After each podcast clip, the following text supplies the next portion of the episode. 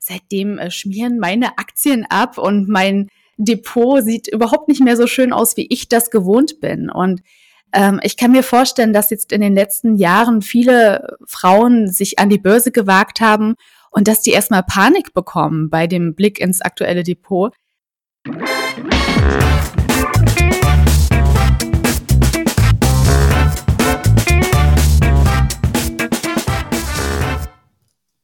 Ich begrüße euch super herzlich zum Her Money Talk, dem Geld- und Karriere-Podcast für Frauen.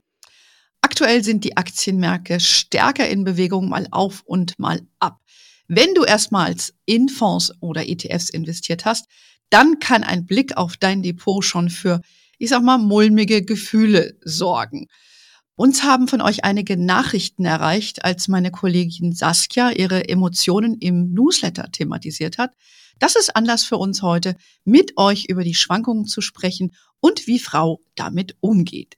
Dazu habe ich Saskia gleich eingeladen, dass sie da gleich ein bisschen drüber sprechen kann und natürlich auch meine Kollegin Simin.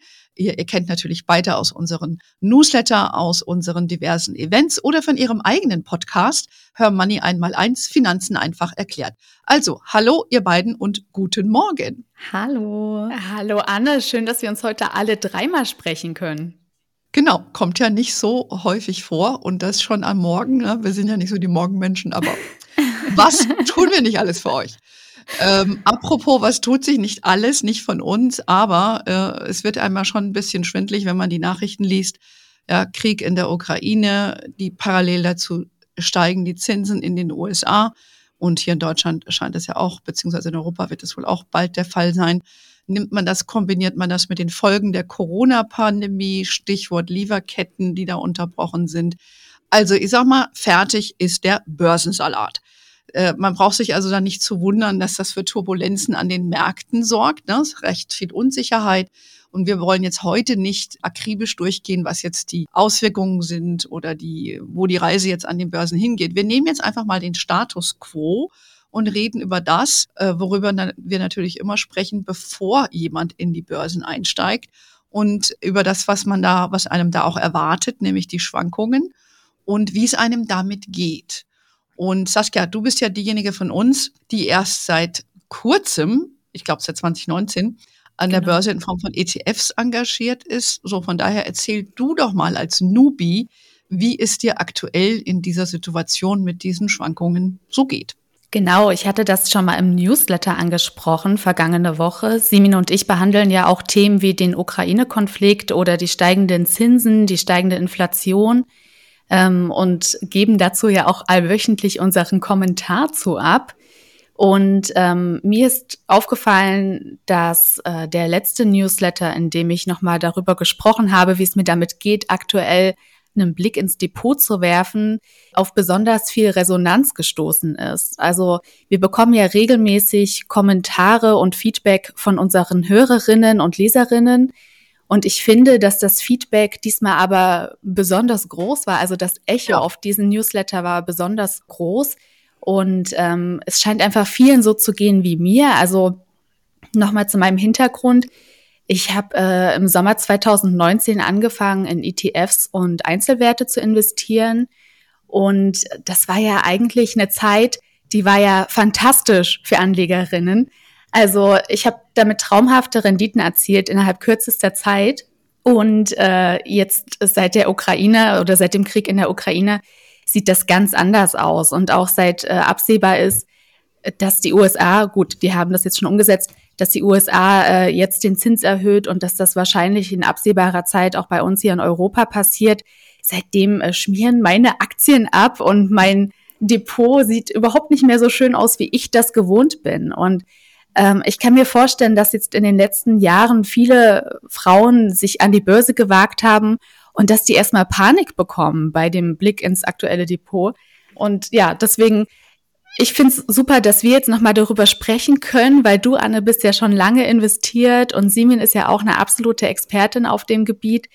Und ich hoffe, dass wir heute so ein bisschen äh, den Frauen, unseren Zuhörerinnen, die, die Ängste nehmen können. Äh, ich habe ein bisschen die Befürchtung gehabt, dass die jetzt in Panik äh, alles verkaufen, was sie haben, weil das wäre, und ich glaube, da sind wir drei uns einig, ja jetzt eigentlich der größte Fehler.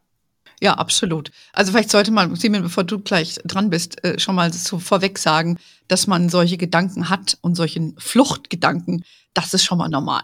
Ja, gerade mhm. wenn man mhm. damit anfängt. Also da will ich mich gar nicht ausnehmen.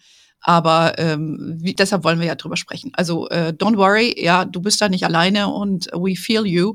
Und deshalb äh, schauen wir mal, äh, wie wir da heute, wie wir da gemeinsam durchkommen. Simon, You were saying. Ja, ähm, ich muss sagen, also äh, so lange bin ich natürlich auch noch nicht dabei. Also da äh, können wir, glaube ich, gleich, glaube ich, von Anne noch viel mehr erfahren und lernen. Aber ich muss sagen, mir geht das ja auch so. Also ich habe auch im Vorfeld der Podcast-Folge so ein bisschen darüber nachgedacht, okay, wie, wie geht's mir in der letzten Zeit damit? Und habe mich so ein bisschen dran, äh, dran erinnert, also habe so ein bisschen reflektiert irgendwie und ich habe gemerkt, also jeder Blick ins Depot macht mir eigentlich nur schlechte Laune mhm. und äh, und ich ver versuche das irgendwie zu vermeiden und manchmal hat man dann doch die Hoffnung, ah, vielleicht sieht's ja heute besser aus, dann guckt man rein und irgendwie ist doch noch nichts bei rumgekommen so ungefähr. Und ja, mir geht das mir geht das genauso. Also ich muss sagen, ähm, so in Panik verkauft habe ich bisher noch gar nicht. Also noch nie, aber bei mir ist es eher äh, das Problem, dass es durchaus auch so ein paar Positionen im Depot gibt. Das sind dann eher so kleinere äh, Einzelaktien mhm. und so kleinere Positionen. Also nicht meine, meine Grundstrategie, meine Sparpläne oder so. Aber es gibt so ein paar Positionen, von denen hätte ich mich früher trennen sollen, äh, um Verluste zu begrenzen, weil bei mir ist es eher so, ich habe immer im Kopf, okay, sobald ich verkaufe, ist der Verlust realisiert. Also halte ich genau. krampfhaft genau. an diesen Aktien fest, hm. obwohl es wirklich nicht mehr sinnvoll ist. Und wie gesagt, es sind halt kleine Positionen, deswegen macht es nicht so viel. Aber da muss ich sagen, das fällt mir tatsächlich eher schwer. Also mir würde es extrem schwer fallen, in der aktuellen Zeit zu verkaufen, weil dann ja. weiß ich ja so, und jetzt ist das Realität. Genau. Bis, bis wir verkauft haben, ist es ja noch keine Realität. Genau, das sind ja nur Buchverluste. Mhm. Ja, also ich habe auch so ein paar Einzelwerte im Depot, äh, bei denen ich mich ärgere, dass ich nicht schon vor einem halben Jahr verkauft habe, ja. weil die rutschen gefühlt auch tagtäglich noch weiter ins Minus, obwohl das ja. schon fast gar nicht mehr geht. Aber äh, ich denke mir halt auch, oder ich habe auch nach wie vor noch die Hoffnung, so als Neuling an der Börse, dass es dann halt auch in absehbarer Zeit wieder hochgeht. Und vor allem, ich habe eigentlich auch nicht vor, irgendwas zu verkaufen, bevor ich in Rente ja. gehe. Und da habe ich halt irgendwie noch 35 Jahre Zeit. Und ja, also ich hoffe so ein bisschen auf das Wunder, dass es dann wieder in den grünen Bereich äh, steigt und ich mich irgendwann über eine schöne Rendite freuen kann. Anne, was denkst du, ist das realistisch? Na, absolut. 35 Jahre, das ist ja noch ewig Zeit, ne? Dann würde ich mal sagen, baller mal ein bisschen Kohle in den Markt. Ähm, nee, also ich, ich sag mal, die, die Gefühle sind, wie, wie ich eingangs schon gesagt habe, ja total normal und die habe ich auch gehabt. Also ich äh, erstmal ganz, äh, ganz klar, Siemen für dich nicht jeden Tag ins Depot gucken. Oh, ganz schlecht, ja, ganz schlecht für die Laune. Ja, aber weißt du was, Anne? Das Problem ist heute, durch, dadurch, dass alles digital und per App erreichbar hm. ist, bei mir ist das auch äh, verknüpft mit einem Girokonto. Hm das ich auch durchaus benutze. Und dann, ja, dann ist das so nur ein Klick entfernt sozusagen. Mhm. Das heißt, es ist gar nicht so leicht, da nicht reinzugucken, weil man sieht es auch direkt. Ich sehe immer sofort, sobald ich die App öffne, sehe ich sofort die Zahl und denke mir, oh. Ja, interessant. Also bei mir ist das nicht verknüpft. Ähm, ich habe meine Hauptbankverbindung, da habe ich relativ wenig. Äh, in Form habe ich eigentlich gar keine Anlagen äh, mit verknüpft, sondern ich habe ein separates Konto. Zwei, ich habe mir noch eins aufgemacht, weil ich ja gedacht habe, ne, nach so vielen Jahren soll ich ja vielleicht noch mal ein neues aufmachen. Es hat sich ja viel getan. Also habe ich das Ding jetzt auch auf meinem Handy. Aber ich muss äh, gestehen, dass ich da nicht jeden Tag reinschaue. Also den Impuls ist klar. Ja, vielleicht ist das auch dann schon das erste Learning. Nicht direkt mit dem Girokonto dann verknüpfen, dass man da jeden Tag ja. äh, drauf schaut. Aber ich, ich kann von mir sagen, ich habe jetzt extra nochmal in mein Depot für euch geschaut, weil wir ja heute, weil wir ja heute diese Podcast-Folge aufzeichnen. Und ja, da gibt es auch ein paar Werte, die nicht so toll gelaufen sind. Ich ähm, bin ja auch ein Profi-Investor inzwischen schon und ich habe ja nicht nur so ein Basisdepot. Ähm, das hat sich recht äh, stabil gehalten. Aber ich sag mal, ich habe ja auch so Akzente gesetzt. In äh, zum Beispiel habe ich in den Kryptobereich was investiert. Ich habe auch was im Digital, Digital Health Bereich. Ja, und das äh, performt aktuell gar nicht. Aber das ist jetzt für mich nichts, wo ich sage, oh Gott, ne, da muss ich jetzt äh, schlaflose Nächte haben, sondern ich weiß eben, dass es Teil dessen ist, was eine riskantere Element meines Portfolios darstellt und dann lebe ich eben damit. Ja. Und klar, hätte ich vielleicht sagen sollen, hätte ich das vielleicht ein bisschen früher verkaufen sollen. Aber so ist das nun mal. Ja. Und ja. die Frage, die ich mir dann eher stelle, ist, ist da noch Potenzial drin? Ist das jetzt ein kurzfristiger Rücksetzer am Markt? Ja. Oder ist das für mich etwas, wo ich sage, ist jetzt kurzfristig so, ich habe aber nach wie vor Vertrauen, dass das Werte sind, die sich wieder erholen. Das sind eher die Fragen, die ich mir da stelle mhm. ähm, für, für, für mein Depot. Und ansonsten berührt mich das nicht wirklich großartig. Aber weil ich eben auch schon sehr viele Börsenzyklen erlebt habe, Klar. und als mir das das erste Mal passiert ist, ging mir das genauso wie euch. Ich habe dann auch in der Tat ähm, Sachen einfach verkauft, weil ich gedacht habe, Hilfe, das geht jetzt hier nur weiter in eine Richtung mhm. nach unten und mhm. habe das natürlich dann bereut. So, das heißt, äh, ich habe ja mehrere Zyklen mitgemacht und habe dann auch emotional eine andere Einstellung dazu gewinnen können. Aber ich habe Lehrgeld gezahlt. Ja? Mhm. Und ja. Äh, deshalb wollen wir ja heute drüber reden, dass es euch nicht passiert. Ja, ja, genau. Lernt aus Annes Fehlern. Nee, das muss ich aber auch sagen. Ähm, ich ich habe, also ich versuche mir das auch selber immer wieder zu sagen. Also, weil ich meine, das geht ja nicht nur dir so, das geht so vielen Anlegerinnen so, dass ja man einfach einmal äh, in den sauren Apfel beißt und, äh, und dann irgendwie dieses Lehrgeld bezahlt.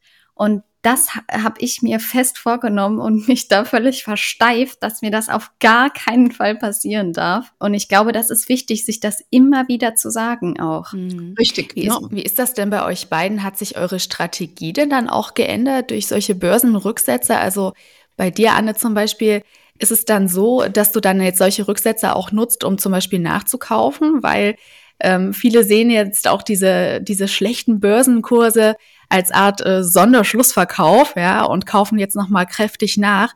Und die Frage erreicht uns ja auch regelmäßig, ist das schlau? Ist das eine gute Strategie? Ist das eine Strategie, die du auch für dich anwendest, Anne?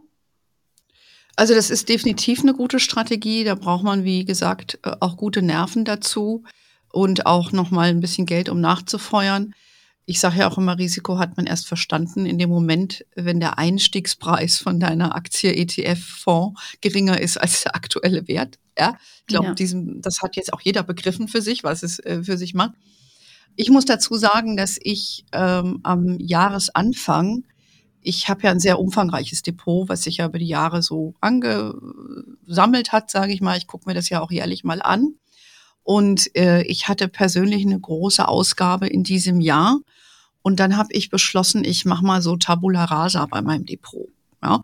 Und ich habe da wirklich mal zwei Stunden zugebracht und habe alle meine Positionen glattgestellt, überall Gewinne abgeschöpft und habe die geparkt. Und äh, weil ich da eine Aus, eine, wie ich eben schon sagte, eine große Ausgabe habe und mir eigentlich diese Gewinne glattstellen wollte. So, das habe ich jetzt gemacht und bin eigentlich mit dem Geld, das ich nicht mehr benötige oder was ich, was ich benötige, nicht mehr im Markt. Und das ist wichtig. Ja, deshalb kann ich da auch ganz entspannt sein. Und äh, wenn ich diese Ausgabe dann getätigt habe für mich, das ist noch ein fortlaufender Prozess, das Geld, was dann übrig ist, werde ich wieder investieren. Aber meine mhm. persönliche mhm. Situation ist aktuell eben so, dass ich da äh, eine Ausgabe habe und äh, möchte ich jetzt da nicht wieder in den Markt gehen, sonst, sonst würde ich mir das durchaus überlegen. Muss aber dazu sagen, dass ich jetzt auch nicht so eine bin, die so ständig rein und raus geht aus dem Markt. Ne? Ich bin eine mhm. langfristige Investorin. Ich habe zwar nicht mehr wie du, Saskia, 35 Jahre Zeit, ja, aber äh, ich bin jetzt nicht so, dass ich jetzt warte, bis ich irgendwo nachkaufen kann. Das mache ich nicht so, weil da müsste ich wirklich viel mehr Zeit mit meinem Depot verbringen hm. und die habe ich nicht. Ja, und es ist auch nicht meine persönliche Anlagestrategie, so, so ein Zocker äh, rein raus und so, das bin ich auch nicht. Hm. Aber ich glaube tatsächlich, dass da doch eigentlich der Sparplan die, die perfekte Lösung ist, weil damit passiert das ja eben automatisch. Und das ist auch was, was ich so ein bisschen als Tipp immer versuche mitzugeben, man muss sich eigentlich darüber freuen, zumindest, ich, ich gehe jetzt mal von einer, von einer Sparplaninvestorin aus, die irgendwie x Euro im Monat äh, anlegt, alles automatisiert, geht regelmäßig ab. Und da versuche ich immer so zu sagen, freut euch, wenn die Kurse unten sind, weil dann kauft ihr halt günstig ein. Und da muss man aber dann, ich finde, da ist der Sparplan wirklich ein großer Vorteil, weil man muss eben nicht aktiv sagen, okay, heute ist jetzt der Tag, an dem ich wieder neu kaufe und versuche irgendwie günstige Preise zu erreichen, weil dann ist ja, wenn man sich damit beschäftigt, ist ja die nächste Frage sofort, ist denn jetzt der richtige hm. Zeitpunkt? Mhm. Oder geht das nicht noch weiter runter und kann ich nicht noch bessere? Und ne, da, dann geht das ja immer weiter und das kann man eben mit Sparplänen perfekt ausgleichen, weil man da ja immer weiter kauft, also jeden Monat. Und dann weiß man, okay, selbst wenn es ähm, diesen Monat noch nicht, äh, der, selbst wenn der Boden noch nicht erreicht ist, es geht ja auch weiter und ich kaufe immer weiter. Und das ist ja ähm, genau der Effekt. Mit Sparplänen handeln wir auch antizyklisch. Ja, ich glaube, das ist ein ganz wichtiger Hinweis, weil es erreichen uns ja auch diese Nachrichten. Ich habe einen Sparplan getätigt und jetzt ist der weniger wert. Ich meine, das ist exakt, was man, äh, das ist ja der, der Zauber eines Sparplans, ja. dass du kontinuierlich einzahlst. Natürlich ist man verwöhnt gewesen. Man hat drauf geguckt und es ging immer nur oben. Das ist, das ist normal. Aber mit den Sparplänen minimiert man das eben. Und man ja. muss natürlich, wir, wir sprechen vielleicht auch noch mal ein bisschen über Börsenzyklen. Man muss natürlich auch wissen, äh, wie gesagt, man war jetzt sehr verwöhnt, es ging immer nur in eine Richtung. Und jetzt geht's mal in eine andere Richtung. Aber es gibt ja auch Parallelverläufe an den Börsen, wo das nicht nur steigt, sondern eben, wo sich nicht so wahnsinnig viel tut. Ne, das sind ja. ja, auch Börsenphasen, über die ähm, wir jetzt heute nicht ausführlich sprechen können. Aber das, das ist, man versteht jetzt so ein bisschen das Game, ja, wenn man jetzt mal ja. dabei ist. Ich glaube, darum geht's ja eigentlich eher. Ne? Vielleicht nochmal zu den Gefühlen oder diesem Impuls, alles zu verkaufen. Da haben wir ja, ich habe das ja, wie gesagt, schon früher mal gemacht, mache ich heute nicht mehr. Aber über Gefühle gibt es ja auch, und das hatten wir auch auf der Investment Night, äh, war ja die Alexandra Dessen-Runzi, die ja auch über diese, es gibt ja eine Fachrichtung, Behavioral Finance, die sich ja mit diesen Emotionen, die Investoren haben, ja befasst. Und äh, wer dabei war, das nochmal nachhören will, würde ich auf jeden Fall dazu raten, Vielleicht spreche ich auch noch mit der Alexandra, vielleicht mache ich nochmal einen Podcast mit ihr, könnten wir auch nochmal überlegen. Und nur um das nochmal zusammenzufassen, aber die negativen Gefühle, die wirken natürlich immer viel stärker als positive Gefühle. Das muss man sich bewusst machen, ja. Und das kennt man ja auch ist. aus dem Alltag. Ja, kennt man ja auch aus dem Alltag, egal was das ist, irgendwie so ein, äh, auch äh, beruflich beispielsweise. Ein beruflicher Erfolg fühlt sich immer, äh, ja, es hat immer äh, viel geringere Auswirkungen, als wenn man irgendwie, ich weiß auch nicht, Pech hatte einfach oder so, ne? Und nicht für den Job angenommen wurde. Dann ist großes Drama und wenn man dann mal beispielsweise gelobt wird oder eine Gehaltsverhandlung äh, positiv äh, hatte oder so, dann ähm, freut man sich eigentlich viel zu wenig. Und genauso ist es ja auch an der Börse. Genau, absolut. Und diese, da gibt's ja auch Glücksforscher, die, ja. die über sowas forschen und äh, das äh, total sezieren, warum und wieso deshalb so ist. Aber Fakt ist, die negativen äh, Gefühle halten länger an als so ein Hoch was natürlich schade ist, aber so ist es. Das ist auch wie wenn du dir ein paar neue Schuhe kaufst. Da freust du dich natürlich erstmal über die Schuhe, aber so dann stehen es. die dann halt im Schrank. Ne? Und, ja. und wenn da was Schlechtes passiert, das halt, das hat einfach, macht mehr mit den Gehirnwindungen. Und das sollte man sich vielleicht nochmal äh, bewusst machen, dass das eben normal ist und ja, einfach gucken, abhaken, weitermachen. Es ist ein Buchverlust. Wie du sagst, Simon, es ist nichts, wo man jetzt hergeht und Verlust realisiert, sondern eben Sparpläne weiter nutzen, diesen Effekt nutzen, dass es einfach weitergeht und nicht jeden Tag reingucken. Oder? Saskia? Ja, man tendiert ja auch aktuell sehr zur Schwarzmalerei. Also ich muss sagen, natürlich schmerzt der Blick ins Depot aktuell, weil man andere Zahlen gewohnt ist. Ich habe hier auch nochmal ähm, heute nachgeschaut vor unserem Gespräch, wie mein Übungsdepot denn aktuell aussieht. Ich hatte euch schon mal von meinem Übungsdepot erzählt. Das war mhm. mein erstes Depot, das ich eröffnet habe. Das war im Sommer 2019 und da habe ich dann bis zum Sommer 2020, also in, innerhalb von einem Jahr genau 1000 Euro reingepumpt durch ETF-Sparpläne und den Kauf von wenigen Einzelaktien. Und ich hatte da mal einen Screenshot von gemacht. Das war im Oktober vergangenen Jahres, ist jetzt also über ein halbes Jahr her. Und äh, da hatte ich eine schöne Rendite von über 55 Prozent. Das sah also mhm. richtig mhm. hübsch aus da drin. Da wurden eben aus den 1000 Euro über 1500. Und ähm, dann habe ich heute Morgen reingeguckt und es ist zwar alles runtergegangen, aber man muss trotzdem sagen, ich bin noch weit im Plus. Also aus diesen 55 Prozent wurden jetzt eben fast 38 Prozent. Das heißt, ich habe da jetzt okay. noch 1380 Euro liegen. Ist natürlich weniger, aber trotzdem, man hat ja, also selbst wenn ich das jetzt realisieren würde, hätte ich ja Gewinn gemacht. Also genau ganz so ja. schwarz darf man es dann eben auch nicht sehen, auch wenn die Kurse gerade ganz offensichtlich abrauschen. Ich kann damit immer noch gut leben, weil ich immer noch ein gutes Geschäft gemacht habe, auch jetzt in Zeiten des Krieges und steigender Inflation.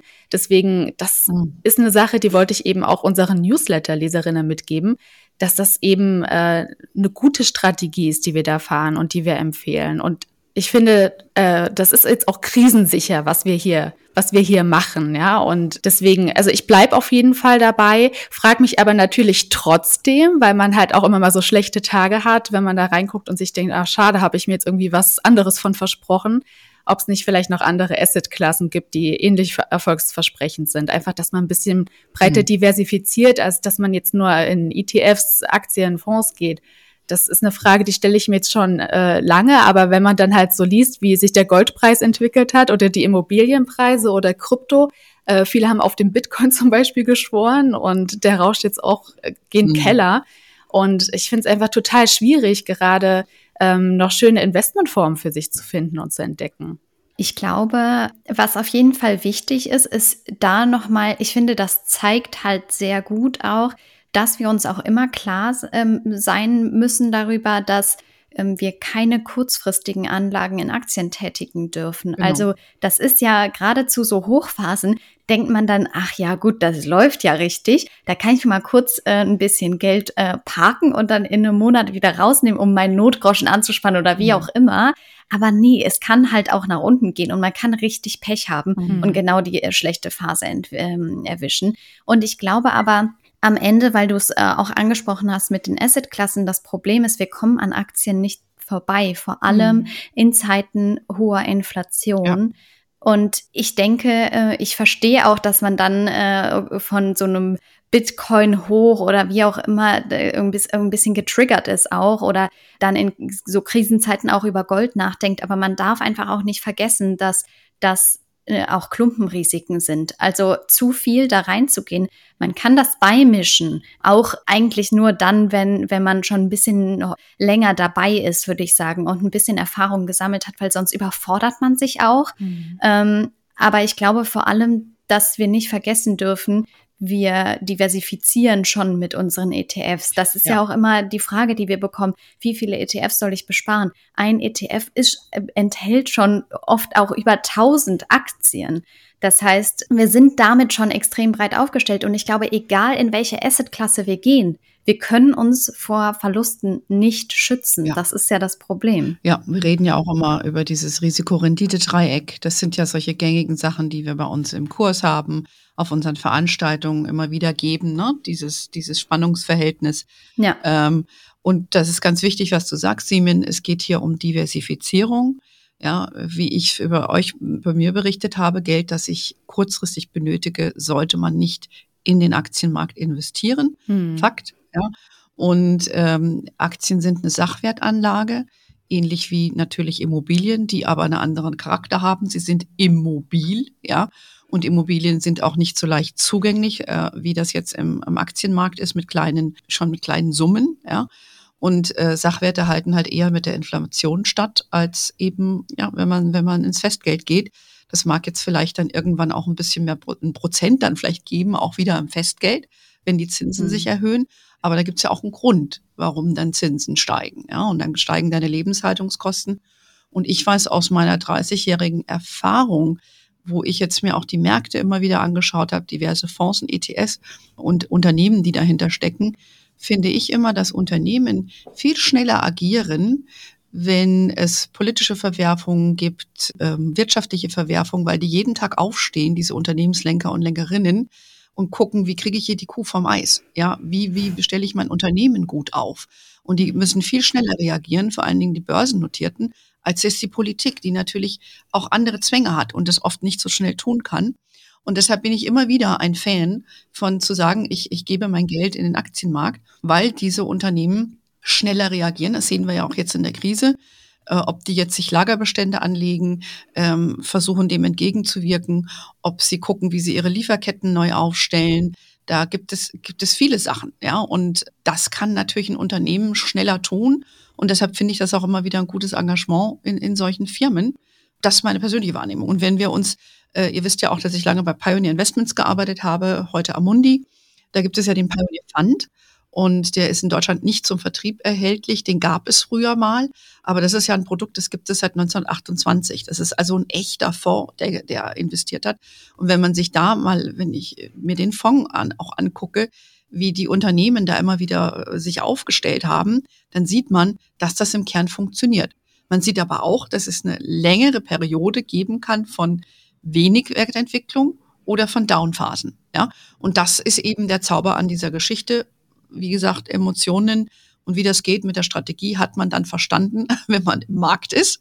Ja, und das können wir euch nur noch mal ans Herz legen, auch euch dran zu erinnern, dass ihr langfristig engagiert seid, dass das hier nicht ist, was Geld, was ihr morgen braucht und dass ihr bitte eine Strategie haben sollt. Die euch dann auch durch die Krise durchführt und an der ihr vor allem festhalten. Ich finde, das ist auch ähm, was, woran man sich festhalten kann weil das ist ja irgendwie auch was Schönes. Du weißt, okay, da ist diese Strategie, da ist mein Sparplan.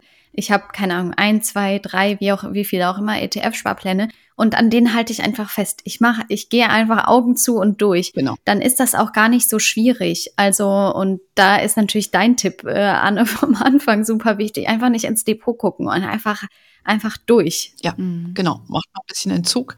Und wir können euch ja auch noch in den Show Notes einen Chart verlinken, der, ähm, den wir immer ganz gut finden. Es gibt ja dieses äh, Renditedreieck vom DAX, also vom deutschen Aktienindex, der irgendwie so zeigt, wenn du in sämtlichen 15 Jahr Jahresperioden investiert warst, seit es den DAX gibt, hast du da keinen Verlust gemacht.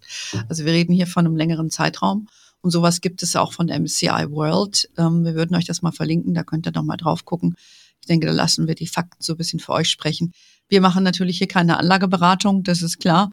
Aber wir wollten einfach heute mal uns äh, hier versammeln und mit euch drüber sprechen, wie das einem so geht, wenn man da erstmalig engagiert ist. Und das sind ja wahrscheinlich die meisten von euch, um euch mitzuteilen, yes, we feel you. Ja, und ihr seid hier mhm. nicht alleine.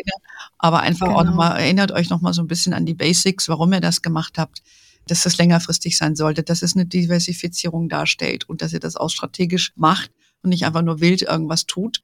Das bedeutet auch nicht wild einfach irgendwas verkaufen. Ne?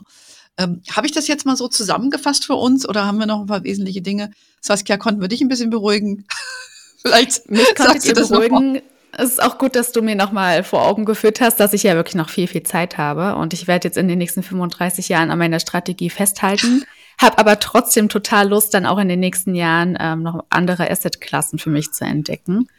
Ähm, und weil wir jetzt das Thema Strategie so häufig angesprochen haben, Vielleicht hat jetzt noch nicht jede Hörerin ihre Strategie. Da haben wir natürlich äh, verschiedene äh, Folgen schon gehabt im Her Money Talk, Anne. Und äh, auch auf hermoney.de findet ihr dazu sehr interessante Artikel, an denen auch ich mich damals orientiert habe.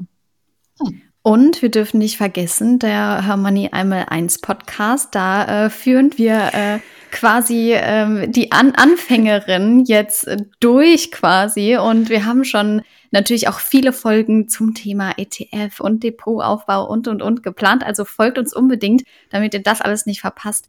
Wir führen euch wirklich von null äh, bis zum äh, durchstrukturierten äh, Depot. Hashtag Eigenwerbung. ja, genau. Voll, voll erwünscht äh, und wird gerne toleriert. Ich äh, würde auch nochmal sagen, wir drei begleiten ja auch das Hermoney Coaching. Und äh, da sind wir jetzt auch dabei und sind direkt im Dialog äh, in dem Gruppencoaching mit unseren Teilnehmerinnen. Und äh, wer so lange nicht warten möchte, bis das nächste Coaching losgeht, es gibt den Hermanni Videokurs, den kann man auch in Eigenregie machen. Und äh, da gibt's auch nochmal den im Profi-Modul richtige strategische Ansätze, wie man das für sich machen kann.